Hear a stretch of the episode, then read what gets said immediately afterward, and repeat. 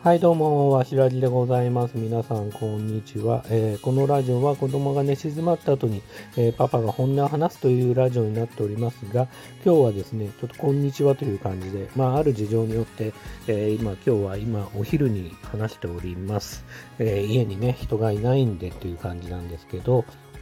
えっとですね、まあちょっとね、えーあることについてね、お話ししたいなというふうに思いまして、今この録音を始めてみました。えーっとですね、まあ、このスタンド FM でも、まあ数回話してるんですけども、自分のね、えーっと、中学校からの友人が、えっと、まあ、鬱になりましたというお話をね、何度かさせていただいたことがあるんですけど、まあ、その彼が、あ彼もですね、このスタンド FM で、まあ、音声配信をやっておりまして、まあ、それ自体はね、すごく僕はいいことなんじゃないかなというふうに思っていて、まあ、いろいろお話しすることで吐き出したり、お話しすることで気持ちの安定が保てたりとか、まあ、話すことですっきりするってことはね、えーたくさんあると思うんで、まあ、僕も決してね、別にメンタル系のプロではないですけど、まあ、いろいろ本を読んでる限りは、まあ、基本的にはね、えーまあ、もっといいのは本当はね、誰かと話すことかもしれないですけど、まあ、こういうね、スタンド FM で、まあ、何かを話すってこともね、基本的には健康にっていうか、まあ、心の健康のためにも、えー基本的にはいいのかなというふうに思ってます。まあ、それもあってね、自分もこうやってお話ししてるって部分はあるんですけど、まあ、その彼のね、最新の、まあ、あのー回といいますか、まあ、再生、まあ、あの、ごめんなさい、えっ、と、まあ、最新のね、配信内容っていう言い方でいいんですかね。まあ、その内容を聞いてみたら、まあ、結構、まあ、本人はヘビーな話ではなくて、まあ、いずれ誰か、誰にでも来る、まあ、話ですよっていう形で、まあ、ちょっと死について話していて、ちょっとね、大丈夫かなっていう気持ちにもなりました。で、なんだろうな、えー決してね、なんか今すぐ何かこう、自分の命を絶ちたいとか、そういう話ではなくて、えっ、と、まあ、今後もね、もちろん当たり前だけど、今も行きたいけど、そうではなくて、まあ、僕ら40過ぎになってくると、まあ、何かしらね、病気になったり、えー身近な人がね、もう亡くなったりとか、いろんなことが起きてくる状況であって、まあ、特にね、彼の場合は、まあ、うつっていう病気でもあるし、で、かつなんかちょっと前に病気した時に、あと数日遅れてた、もしかしたら死んでましたみたいな話をされたことがあるみたいで、そういうものに対してちょっとね、身近に感じてるようで、まあ、そういう話をしてましたと。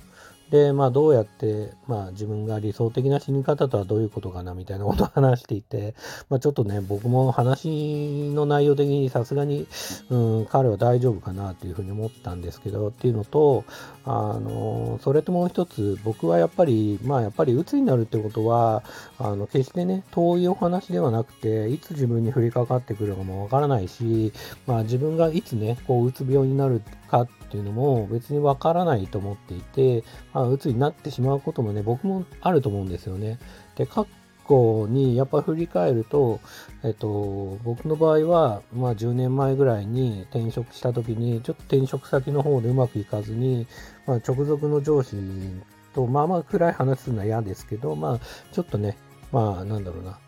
うまくいかないというか、まあなんかちょっと、まあ、今で言うと、まあ若干、まあパワハラ的な感じもあって、ちょっと、うん、うまくいかないなって時があありました。で、その時は正直、本当に人とご飯食べに行く、誘われてもね、人とご飯行くのもすごく億劫になっちゃったりとか、まあいろいろ、こう、家でもね、常に、えー落ち込んでる状態だだとか、まあ、ちょっと膀胱炎になるような、なんかそういうものが癖になってしまったりとか、え日曜日の夜はちょっと寝つけなかったりとか、まあそういうこともあった時はありました。で、ただ、まあ、僕の場合は、その時に、まあちょっと見切り発車でも次の転職先が決まってなくてもいいから、辞めちゃったってことがあって、仕事をね。で、まあ今の息子ももうすでに生まれてて、まだ2歳とかだったけど、まあ奥さんもそういうことを理解してくれて、奥さん大したもんだなと思うんですけど、次の転職先決まってなくても、まあとにかく病気になったり、まあ、それがね、まあ本当になってしまってからだと、まあ取り返しがつかないことにもなることもあると思うから、まあその前にっていう形で、まあ仕事を辞めて、まあいろいろあって今ね、あのーまあいろいろ今もありますけど、まあ比較的その頃に比べたら、えー幸せにね、働けてるのかなっていう気持ちもある状態ですね。で、やっぱり、僕は毎回思うのは、まあ、だし、まあ、身近にそういう人がいたり、まあ、僕のもっと身近なところにも、そうやって気持ちの病気になってしまった人っていうのはいるんですけど、あの、やっぱ思うのは、なってしまったら、もうとにかく時間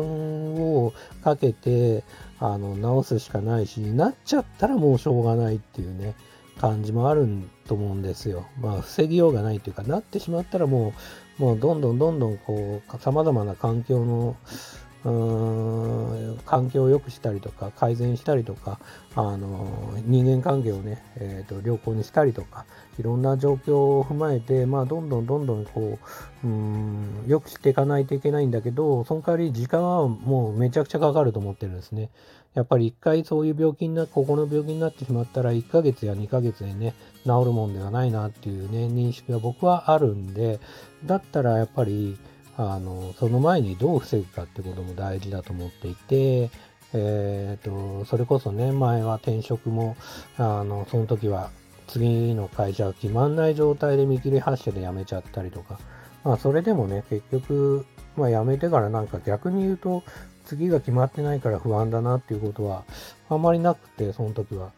自分がまだ30代だったからっていうのもあるけど、まあうまく次の会社も決まって、あのまあそれはそれでね、まあギリギリ保ってたのかなっていうふうに思ってるし、あのやっぱりこう、そもそもの普段のまあ生活についてもいろいろ改善すべきかなというふうに思っていますと。で、まあさっきの話、もともとの話に戻ると、まあ友人はちょっとね、まあどう死ぬかみたいなことを考えたり、心配したりとかしてるようですけど、まあ僕的には、もちろんね、そうやって考えてること自体は別に悪いことではないと思うし、えっ、ー、と、まあ自由だと思うし、まあなんだろうな、何か否定する必要性はないと思うんだけど、やっぱり精神状態としてあまり良くないんではないかなっていうふうに思ってるのと、あとやっぱり、来る、まあほとほとんどの場合というか、まあ、よく言われてるのが、不安のほとんどのことは、まあ、実際には起きないことが多いって言われてると思うんですけど、まあ、さすがにね、こう、死ぬ、生きるって、まあ、いつかね、もちろん僕も死ぬんですけど、あの、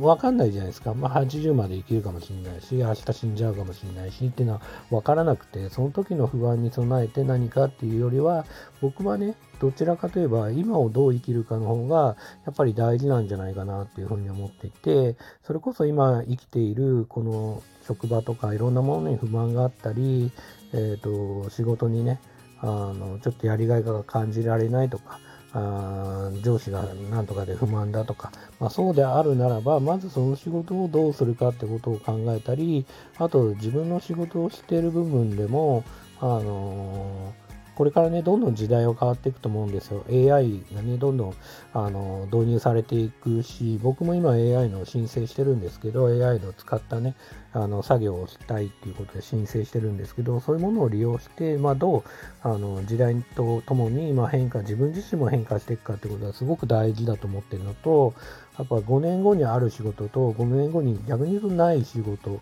別に仕事がなくなるわけじゃなくて何かがと変わるっていうことではあ十分あり得ることだと思っていて場合によっては何かそういうものがいろいろと時代とともにやっぱり今あるけど未来にとってはちょっとあのなくなってるような仕事っていうのはまあいろいろあると思うんですよね。うん、でそういうことも含めてまあいろいろこう目の前の何かをねまあせめてね1年後、2年後という形で、まあ、その時に備えて今何をすべきか、またはどういう努力をすべきかとか、えー、何を勉強すべきかっていうことを考えた方が、まあ、未来にとってはすごく幸福、まあ、別に僕は変な宗教とかやってないですけど、まあ、幸せにえー、過ごせるんではないかなっていう気持ちもあるんですよね。もちろん好きなことやって勉強もしないで楽しく生きるってことも、まあ全然あるとは思うんですけど、まあよりね、こういう過酷な、えー、時代になってきた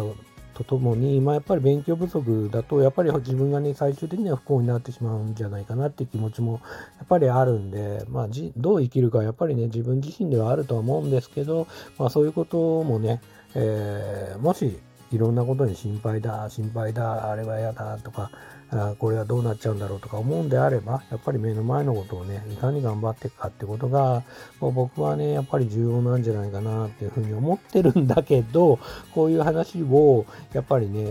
ー、と病気になってしまった、心の病気になってしまった本人とかに話してしまうと、やっぱり良くないというか、ちょっと上から目線だったり、まあ、説教臭くなっちゃなってしまったり、分かってるよ。ってことだったり、いろいろあると思うんで、まあ、僕は今目の前で彼にそういう話はしないですけど、まあ、どちらかといえばね、そういう時は頑張れということはやっぱ NG ってよく言われていて、まあ、そういう場合、うん、そっかそっか、そうだよなって聞くべきなことは十分分かってるけど、まあ、ついね、話を聞いてしまうと、いや、それは大丈夫かなって思ってしまうんで、こういうね、スタンド FM の場でも、えー、話させてもらっております。まあ、彼はね、僕のスタンド FM の存在はね、知らないはずなんで、まあ、えー、そういう意味でね、まあ、なんか僕自身も吐き出すって気持ちもそれこそあるし、心の、自分のね、僕の今、ここ、僕の心の健康のために吐き出すって意味もあるし、まあ、もしね、こういう身近にそういうことが、あやっぱり自分もそうなってしまうんじゃないかなと思う人がいらっしゃるなら、やっぱり僕もやっぱりそういうふうに思ってるし、